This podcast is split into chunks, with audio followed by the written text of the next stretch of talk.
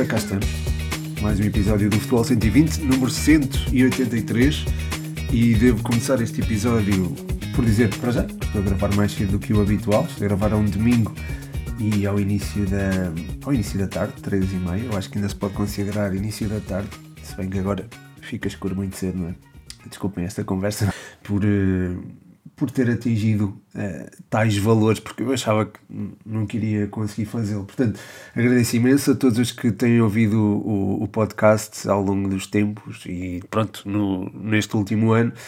Conto ter coisas novas aqui no, também no podcast, nomeadamente mais episódios uh, semanais, não só um, mas vários.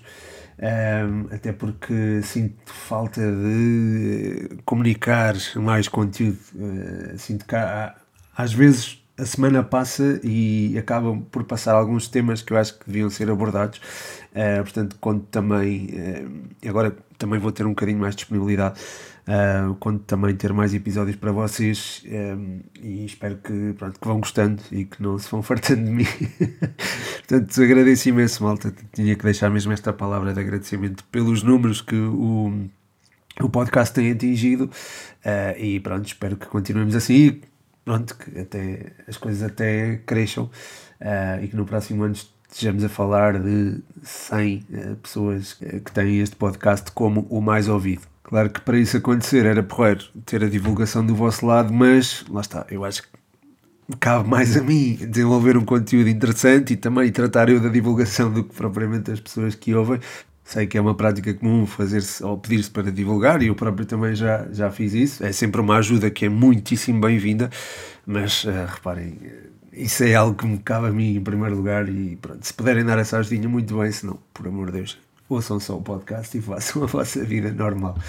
Mas pronto, vamos falar de futebol. Antes disso, aliás, deixem-me só uh, falar aqui da questão das perguntas. Não, não coloquei o sticker de perguntas porque estou aqui a testar umas coisinhas no, no Instagram e ver o que é que resulta, o que é que não resulta. Uh, de qualquer forma, já me tinham sugerido alguns temas e passaram alguns temas uh, ao longo da semana que eu acho que eram importantes abordar e é, é, é desses que irei falar, aliás, não só ao longo da semana, como também ontem, uh, com a questão do, dos grupos do europeu. Uh, eu também gostava aqui de, de falar com vocês sobre um, uma questão relacionada com as perguntas. Eu estava a pensar um, colocar um quiz aos sábados para que as pessoas uh, adivinhassem o quiz e só quem adivinhasse o quiz é que podia deixar uma pergunta. era, assim, era assim um desafio que eu tinha pensado. Não sei se é boa ideia ou não. Depois deixem-me o vosso feedback e pronto, acho que era giro. Era giro termos essa interação e essa. Enfim, esse, esse joguinho entre nós. Acho que era, acho que era interessante. Mas pronto, agora sim vamos falar dos temas que marcaram não só a semana, como o fim de semana também, nomeadamente, eh, e acho que é importante começarmos por aí, os grupos uh, do Euro 2024 já saíram, uh, Portugal já conhece a sua sorte, vai enfrentar República Checa, Turquia e eventualmente a Grécia, com quem nós temos um historial, enfim. Uh, interessante. As outras possibilidades, além da Grécia, são Geórgia, Luxemburgo e Cazaquistão. As quatro equipas estão, a meu ver, em crescimento. O seu futebol está em crescimento nos últimos anos, sobretudo a Geórgia. Eh, há nomes como o inevitável Kvaratskhelia que se tem destacado e acho que merece uma atenção especial. O Cazaquistão é uma equipa cada vez mais sólida, tal como o Luxemburgo, embora o Luxemburgo tenha um crescimento mais sustentado ao longo dos tempos. Eu sei que Portugal venceu por 9-0 uh, eh, a última partida que disputou contra os luxemburgueses, mas uh, isso não deve servir de referência para a avalia desta equipa, uh, que tem muito mais valor do que aquilo que mostrou nos jogos frente à seleção nacional. Aliás, acho que sofreu 15 golos, se não me engano, nos dois confrontos. Um, ainda assim, eu acho que este, o vencedor do playoff, enfim, não é de caras ou não será de caras a Grécia. Acho que vai haver aqui uma, uma disputa muito interessante entre as quatro equipas. A Grécia partirá talvez como favorita, mas eu acho que qualquer uma destas equipas pode vencer o playoff e eh, qualificar-se eventualmente. Um, Geórgia, Cazaquistão e Luxemburgo uh, nunca tiveram uma participação no europeu, já a Grécia não só teve como uh, conquistou mesmo infelizmente uh, o Euro 2004 uma coisa que ainda está aqui atravessada. Um, venceu inclusive a Portugal na final. Ai, custa-me dizer isto. Uh, e venceu, depois já ter vencido Portugal na, na, fase de grupos, ou seja, esta é a segunda vez que Portugal enfrenta a Grécia numa fase de grupos. Caso, confirmo, claro, será a primeira vez que Portugal irá enfrentar a Grécia numa fase de grupos. Uh, e há aqui a possibilidade de haver esse reencontro, se bem que agora as coisas sejam muito diferentes, né? porque Portugal tem uma seleção. Enfim, a seleção de 2004 não era assim tão, tão inferior a esta, se é que era inferior a esta, mas a, a diferença aqui está mais na qualidade da, da Grécia do que propriamente na, na qualidade da seleção nacional. Uh, o Euro 2004 foi a única vez uh, que Portugal e Grécia coincidiram numa fase de grupos e nesse Euro 2004 o, o, as outras equipas eram a Rússia e a Espanha, no grupo de Portugal. Um, com Turquia e com República Checa já houve, já houve situações em que, que estivemos no mesmo grupo, aconteceu em 1996 uh, eh, e 2008 no caso da Turquia, no caso da República Checa aconteceu uh, unicamente em 2008, ou seja, em 2008 tivemos, curiosamente, um, Turquia e República Checa no mesmo grupo, nesse ano acabámos por ser eliminados nos quartos final perante a Alemanha, lembro-me que nesse europeu o Scolari uh, anunciou que iria sair da seleção, iria para o Chelsea, uh, e eu lembro-me de. ainda era, relativamente miúdo, não, não, já era adolescente, mas uh, lembro-me de pensar que era um péssimo timing para um treinador sair ou anunciar a sua saída, ou um selecionador anunciar a sua saída. Podia ter anunciado no final do Euro 2008, acabou por fazê-lo durante a competição, e acho que isso acabou também por mexer um bocadinho com a nossa seleção. Mas bem, Uh, relativamente aos, uh, aos confrontos de Portugal uh, com, com a Turquia e República Checa em europeus, no caso, enfim, na, na, fase de grupos, as coisas correram bem frente à República Checa. Na altura derrotámos os checos por 3-1 no, no, Euro 2008. os golos foram apontados por Deco, Quaresma e Ronaldo e uh, no europeu seguinte, em 2012, acabamos por eliminar a República Checa nos quartos de final. Um, mas a história de Portugal e República Checa, ou Chequia, desculpem, uh, se, se, preferirem, uh, não fica por aqui. Portugal também já foi eliminado pela Chequia ou pela República Checa, graças a um chapéu de Karel Poborski que ficou eternizado e acho que ainda marca uh, a memória coletiva de todos, de, de, todos aqueles que assistiram a isto. Eu não, na altura não, ainda não era uh, fervoroso, não, não acompanhava de forma fervorosa uh, futebol, ainda era muito miúdo também para o fazer. e enfim, foi um, um, chapéu fantástico que infelizmente acabou por eliminar a nossa seleção. Portanto, temos aqui uma experiência entre as seleções um bocadinho, um bocadinho agridoce. Quer dizer, com a Grécia é só não é doce, é só acre, digamos assim. Com a República Checa houve aqui duas vitórias que eu acho que, que são de que têm que se assinalar e acho que acabam por ser mais acabam por espelhar mais, se calhar estas vitórias acabam por eh, espelhar mais a, a, qualidade da nossa seleção do que propriamente o jogo de 1996 a equipa não era tão é, experiente e nesse sentido acho que acho que também se terá ressentido disso. Digo eu, não sei, também não, não posso ter uma opinião assim tão uh, vincada sobre isso. Relativamente à Turquia, uh, já nos calhou em sorte no, no europeu de uh, 1996. na altura, Portugal venceu por 1-0. Uh, curiosamente foi nesse Euro também. Portanto, nesse Europeu de 1996, Portugal acabou por uh, enfrentar Turquia e República Checa também, tal como aconteceu em 2008. Curiosamente, em, ambos os, uh, ambas as competições acabámos eliminados nos quartos final. Esperemos que isso não aconteça neste. Eu acho que Portugal tem qualidade para chegar uh, muito longe neste, neste europeu e, e, pelo menos às meias finais. Eu acho que é, é concretizável. Uh, na altura, Portugal venceu por 1-0, uh, gol de Fernando Couto. No Euro 2000 também houve um, um um duelo entre ambas as equipas. Curiosamente, nos quartos de final, Portugal venceu por 2-0, golos de Nuno Gomes. Um, e uh, em 2008 Uh, Portugal uh, enfrentou a Turquia logo na. Creio que foi o jogo de abertura desse, desse europeu. Não, não do europeu em si, mas o jogo de abertura de Portugal na, no Euro 2008 e Portugal venceu por 2-0. Golos de Pep e Raul Meireles. Pep, que ainda faz parte da nossa seleção, como sabemos. Um, e, e, pronto, é um bocado esta história entre as seleções que nos calharam em sorte. Uh, aproveito para dizer, e para te lançar esta curiosidade, uh, a seleção que mais vezes uh, calhou a Portugal no, na fase de grupos do Euro foi a Alemanha, aconteceu por 4 vezes. No Euro 84 empatámos 0-0, no Euro 2000 vencemos por 3-0, golos de Sérgio Conceição, é verdade, 3 golos de Sérgio Conceição, nos, Euro dois, nos Euros 2012 e nos Euro, no 2021 ou melhor, Euro 2020, que decorreu em 2021, uh, eh, e em ambos os casos as coisas não, pronto, não correram muito bem, não vale a pena falar mais sobre isso, portanto, siga. Um, eh, olhando para os outros grupos deste Euro 2024, uh, eh, ah, antes de, de partir para esses. Um, para esses grupos. É importante destacar que na Turquia ou na Alemanha há muitos turcos, portanto acho que como o europeu vai ser jogado na Alemanha e havendo muitos turcos, acho que pode-se gerar ali um frição à volta desta equipa, que é a meu ver, é uma equipa que já não é tão jovem, tão inexperiente como no Euro 2020, mas é, enfim, é uma seleção que ainda tem algumas carências, embora me pareça mais madura do que em 2021. Eu acho que isso pode fazer a diferença e pode ser um adversário difícil.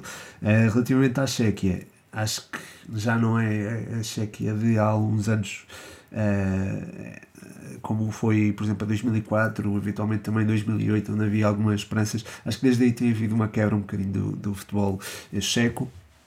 Isso tem-se sentido e refletido também nos resultados conseguidos nas fases finais de grandes competições. Uh, portanto, Portugal parte claramente na frente uh, e não há volta a dar, tem de vencer o grupo e, e, e é isso, tem de, tem de vencer o grupo. Uh, não havendo qualquer, não havendo qualquer tipo de, de, desculpas ou qualquer tipo de. Não é desculpas que eu quero dizer, mas não há atenuantes para o caso de não, não passarmos a, fase de grupos. Mesmo que é, uma figura, por exemplo, Bruno Fernandes se lesione, eu acho que temos capacidade para levar a melhor sobre estas equipas. E esperemos que estou aqui a bater na, na madeira, que Bruno Fernandes não se lesione. Uh, olhando para os outros grupos, agora sim, acho que há aqui um interessante duelo entre Espanha e Itália. E também há ali a Croácia à mistura, à mistura juntamente com a Albânia.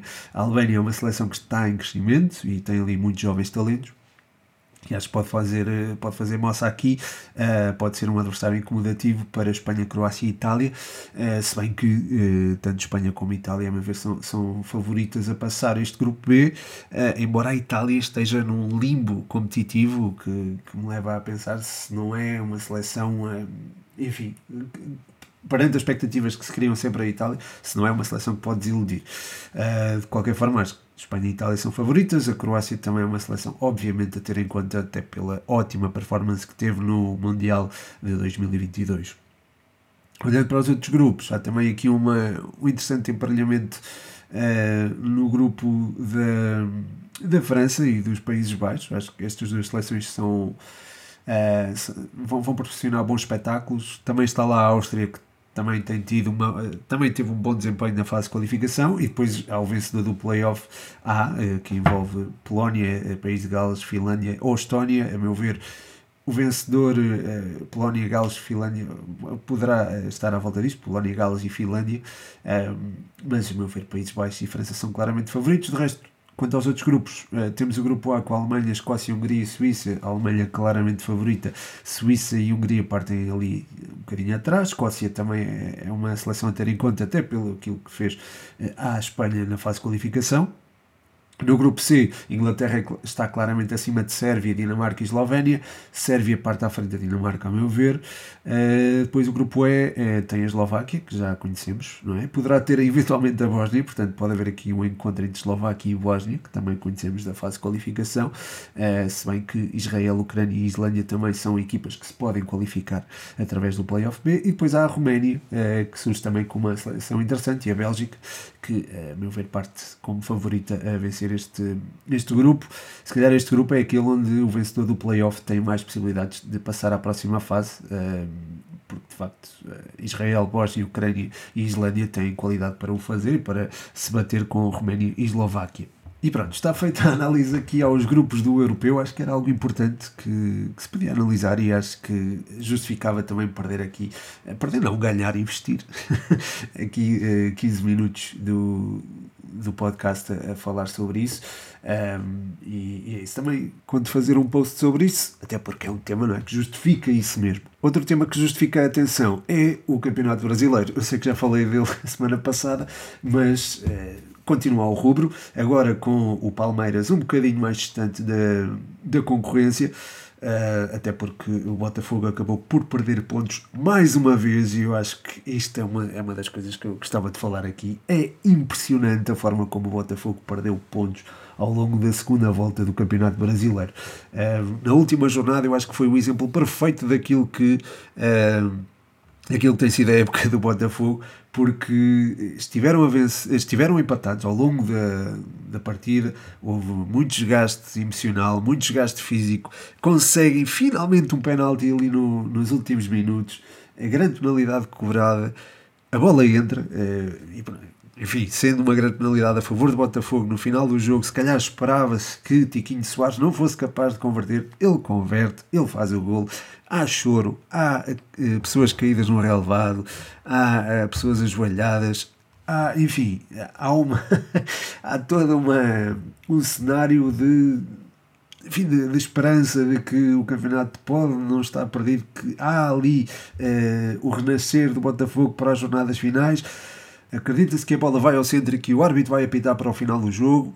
Isso não acontece, o árbitro deixa rolar e na reposição de bola enfim, 30 segundos depois da reposição de bola, acontece o golo do Curitiba. Isto é, enfim, é muito, é, é muito cruel. É muito cruel para uma equipa que lutou ao longo de. Enfim, foi alimentando esperanças entre os adeptos de que podia de facto chegar ao título. Uh, já se festejava, eu acho que a meio do campeonato, e acho que ninguém diria que o Botafogo iria perder este título.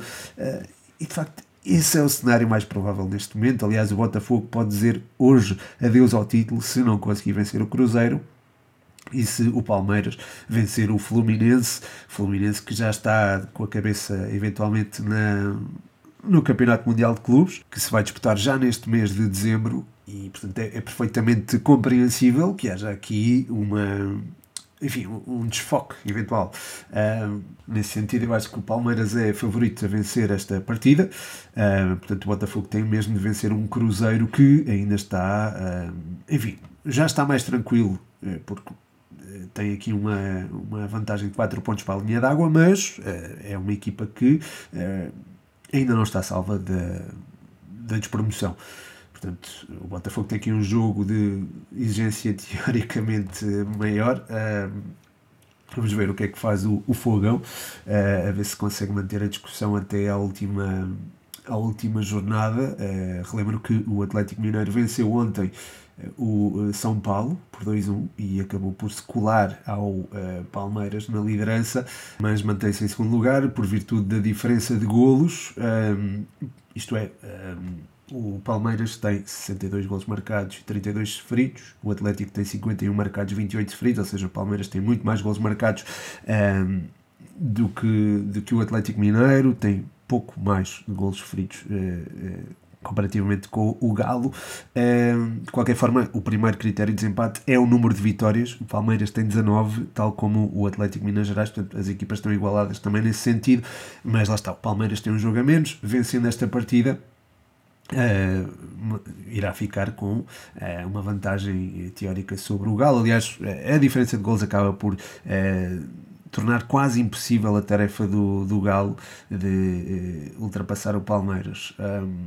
O Botafogo, enfim, tem tem mais esperanças neste sentido, porque apesar de ter mais dois golos uh, sofridos, uh, tem menos 5 marcados, ou seja, a diferença não é assim tanta, mas lá está, parte em desvantagem, parte com 3 pontos a menos, uh, portanto é, é, preciso que o Palmeiras caia bastante de rendimento e a equipa tem sido muito muito consistente nos últimos tempos. É preciso que, que, a equipa caia muito rendimento nestas últimas duas jornadas para que não seja campeã e eu ficarei contente, obviamente, por Abel, eh, caso eh, seja o Verdão o campeão eh, brasileiro. Esse parece ser o cenário mais provável. Não podemos esquecer também aqui o, Flamengo, mas o Flamengo tem aqui muitos mais golos sofridos do que o Palmeiras, tem 40 contra, contra 32 e tem menos uma vitória, o que acaba também por tornar esta equipa menos provável de ultrapassar o, o Verdão.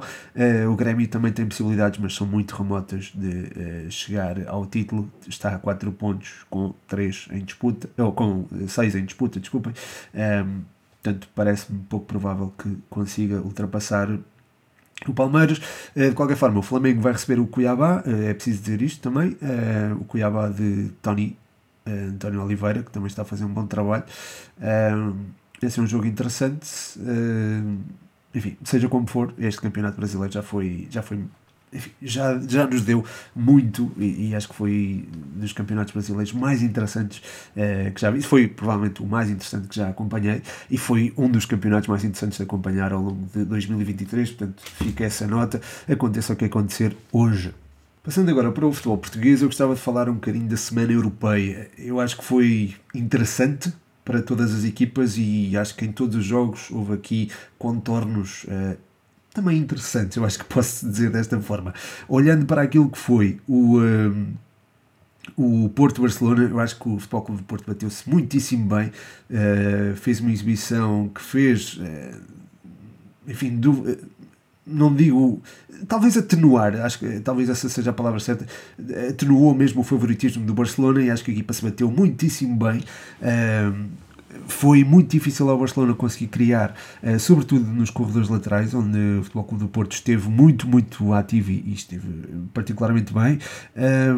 Galeno e PP estiveram muito bem e acho que uh, foram dois dos elementos em destaque, tal como Taremi. Eu sei que Taremi falha alguns golos, eu sei que Taremi pode não ter a mesma confiança que tinha, se calhar há um ano, mas continua a ser um elemento em, em destaque evidente no Futebol Clube do Porto até pelo que entrega ao coletivo. Uh, vimos que, por exemplo, no gol frente ao Famalicão, foi ele que iniciou a jogada e acho que isso fez toda a diferença. A forma como ele acabou por uh, vir. Uh, vir atrás, encostar-se ali um bocadinho à direita da defesa do Futebol Clube de Porto e lançar depois o contra-ataque foi, foi decisiva e aqui vê-se o compromisso coletivo de Taremi também a forma, aquilo que ele dá à equipa fora uh, fora o golo e fora aquilo que se passa dentro da área. Portanto, acho que isso também tem de ser tido em consideração e era algo que eu também queria sublinhar. Uh, depois, voltando aqui ao jogo do, do Futebol Clube de Porto frente ao Barcelona. Uh, depois do gol do Futebol Clube de Porto, acho que houve uma maior conexão, ou, ou parece que a equipa, a equipa do Barcelona acordou, os timings de pressão passaram a ser feitos com maior agressividade, Gundogan, Pedri e Frenkie de Jong passaram a pressionar melhor uh, a fase ofensiva do Futebol Clube de Porto, que percebeu que Alan Varela recuava muitas vezes para vir buscar jogo e isso, enfim, isso fez com que é, é, esta a forma como é, o, o facto de o Barcelona perceber a forma como o Futebol Clube de Porto saía acabou por condicionar obviamente a estratégia dos Dragões. A saída de bola foi muito condicionada e lá está foi aparecendo foram aparecendo alguns jogadores nomeadamente João Cancelo e João Félix fizeram um jogo muito muito bom. Rafinha também e, e, lá está, aqui os corredores laterais uh, evidenciaram-se finalmente e acabou por ser uh, esta a grande, ou o grande uh, fator diferenciador nesta, nesta partida, com o Barcelona a levar a melhor por 2-1, conseguiu garantir o primeiro lugar no grupo. O Futebol Clube do Porto vai disputar com o Shakhtar o acesso aos oitavos de final, bastando um empate aos Dragões, portanto o Porto está bem bem orientado para garantir a qualificação rumo aos oitavos de final. Quem não está uh, ou está arredado uh, é o Benfica, o Braga não tanto, o Braga ainda pode eventualmente uh, conseguir a qualificação para os oitavos de final da Champions. foi uma pena o Niakate ter sido expulso. Eu acho que isso condicionou muito a estratégia do, do Sporting Braga, que 11 contra 11 não tem muitas dúvidas de que iria conseguir vencer este União de Berlim, uh, mesmo com 10, acho que foi a melhor equipa e enfim, tem ali, tem ali uma, uma, uma variedade de soluções que, que é impressionante. O meio campo funciona muito bem quando está Moutinho uh, e, quando está Moutinho e, e, quando Moutinho está bem, a equipa sente enfim, sentes outro equilíbrio, sentes outra capacidade para controlar o jogo e depois na frente o Álvaro Jaló está numa forma impressionante, conta também com a consistência habitual do Ricardo Horta e eu acho que isto faz toda a diferença. Uh, foi uma pena o Braga não ter vencido, porque enfim, uh, estaria agora a disputar o, ali o primeiro lugar, o segundo lugar, aliás, do, da qualificação com o Nápoles e já teria a Liga Europa garantida. Uh, assim vai ter de eventualmente. Enfim, tem que derrotar o Nápoles e vencer enfim, por dois ou mais golos para conseguir garantir a qualificação para um, a Champions, algo que não é impossível. Atenção, eu acho que não é impossível. O que também não é impossível é o Benfica garantir o acesso à Liga Europa, embora, lá está, é uma missão difícil. Eu não sei se é mais difícil o Benfica vencer o Salzburgo por, uh, e marcar três golos. Uh, ou, uh, enfim, não sei qual é é mais, a tarefa mais difícil, se é do Benfica, se é do Sporting Braga, mas acho que o Benfica vai ter uma tarefa complicada uh, frente ao Salzburgo, uma vitória, eu acho que poupava-lhe aqui uh, o problema, bastava vencer e seguia em frente para, para, para a Liga Europa. Agora, o empate que se deu frente ao Inter foi, foi duro. A equipa começou muito bem. Eu acho que aquele início de jogo foi a, lembrar o, o, Benfica do ano passado. Uma, um timing de pressão muito muito preciso, uma equipa muito, muito bem uh, articulada e, e, com o João Mário mais por dentro uh, a procurar as zonas de finalização, como fazia atrás do ano passado, e eu acho que isso fez toda a diferença. O Atric não surgiu por acaso Casper Tengsted foi um bocadinho aquilo que era Gonçalo Ramos o ano passado e foi um jogador que esteve mais aliado daquilo que era a zona 9, ou seja, não esteve tão limitado nos seus movimentos. Eu acho que isso também fez a diferença. Uh, o Rafa integrou-se muitíssimo bem também em zonas de finalização, uh, embora pronto, tivesse algumas, algumas chances uh, que acabou por não converter, mas isso pronto, faz parte do jogo. Mas em termos de movimentação teve muito bem, tal como o João Mário, e lá está, acabou por fazer três golos e ao intervalo, uma vantagem 3-0 fazia antever que o Benfica iria ter um jogo relativamente tranquilo, seria só gerir. Não aconteceu. Dois golos eh, sofridos logo ali nos primeiros minutos. Eh, a equipa não tirou o pé eh, depois desse 3-2. Acho que a equipa também ficou um bocadinho eh, ansiosa e acabou por ceder mesmo o empate eh, no final. Depois a expulsão do António Silva acabou por condicionar eh, o jogo da equipa no que, no que aos, aos últimos minutos diz respeito Acho que o Benfica merecia um bocadinho mais deste jogo, é verdade, mas a partir do momento em que o, o Inter meteu as, as motas, digamos assim, nomeadamente o Marcos Turram, uh, e, e, também, pronto, acho que o Nicola Barelas também acabou por fazer a diferença. Acho que aí o Benfica acabou por. Uh, enfim, ver consumada ali a reviravolta. Uh, é certo que estas entradas só se deram aos 68 minutos, mas a partir daí vimos o Inter superior ao, ao Benfica. Foi uma pena o Benfica não ter ganho, porque era era, tornava mais fácil a continuidade europeia, assim vai ter uma missão muito difícil em Salzburgo. O outro jogo de, das competições europeias disputado por uma equipa portuguesa foi o Sporting Atalanta, ou Atalanta Sporting neste caso. Foi uma pena o Sporting ter dado uma parte de avanço à Atalanta. Um, acho que aquele corredor direito funcionou muitíssimo bem quando Jenny Catamo e eh, Marcos Edwards entraram. Eh, Edwards marcou e não foi coincidência. Logo, o primeiro lance de, da segunda parte foi também gizado por estes dois e acho que eram eles que mereciam, eh, ou foi por obra deles que o Sporting foi para cima do Atalanta e foi também por obra deles que acabou por se superiorizar na segunda parte. Merecia de facto aqui uma vitória. Uh, Pote acabou por não ter muita sorte, não é? No, nos, nos, seus remates, houve um que embateu nos dois postos até, uh, e, e pronto, isso também é de é de realçar que o Sporting também não teve a sorte do, do seu lado. De qualquer forma, a continuidade europeia está garantida e o Sporting vai mesmo disputar o play-off da Liga Europa. Uh, esperemos que nos traga, uh, a Portugal, uh, nos traga bastantes pontos. Por fim, queria só deixar uma nota rápida acerca da minha briosa. Eu sei que há muita gente a ouvir que da académica e por isso queria só deixar uma nota de felicidade relativamente à vitória uh, frente ao Amora na última jornada. Uma vitória por 2-0 que uh, foi consumada nos descontos. Uh, a académica é neste momento segunda classificada. Neste momento que estou a gravar é segunda classificada e vai ser no final desta, desta jornada. está com 3 pontos de vantagem para a zona de manutenção, ou seja, está ali no, nos quatro primeiros que irão disputar o acesso à, à ronda de promoção da, para a Liga 2. Uh, e eu acho mesmo que, que vamos conseguir fazê-lo, mas vamos, vamos mesmo conseguir garantir aqui a, a, a, qualificação para a fase a eliminar.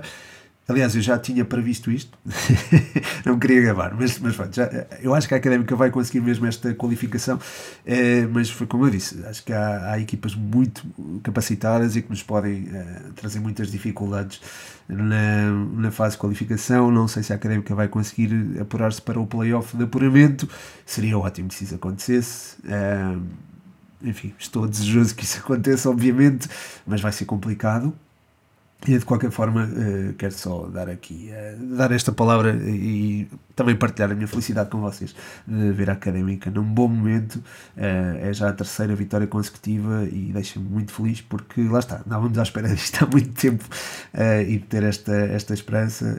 vamos agora encarar os seis jogos que faltam com, com muita confiança. Quatro desses jogos são em casa e pronto, lá estarei para apoiar a nossa briosa. E pronto, chegou ao fim mais um episódio. Muito obrigado a todos os que ouviram, eh, todos aqueles que estão no top 1 ou que metem o Futebol 120 no top 1 das suas preferências. Um grande abraço eh, especial para esses. Uh, e um grande abraço também a todos os que ouviram, especialmente os patronos que apoiam em patreon.com.br futebol 120. Espero que tenham gostado mais uma vez. O meu nome é Pedro Machado e este foi mais um episódio do Futebol 120.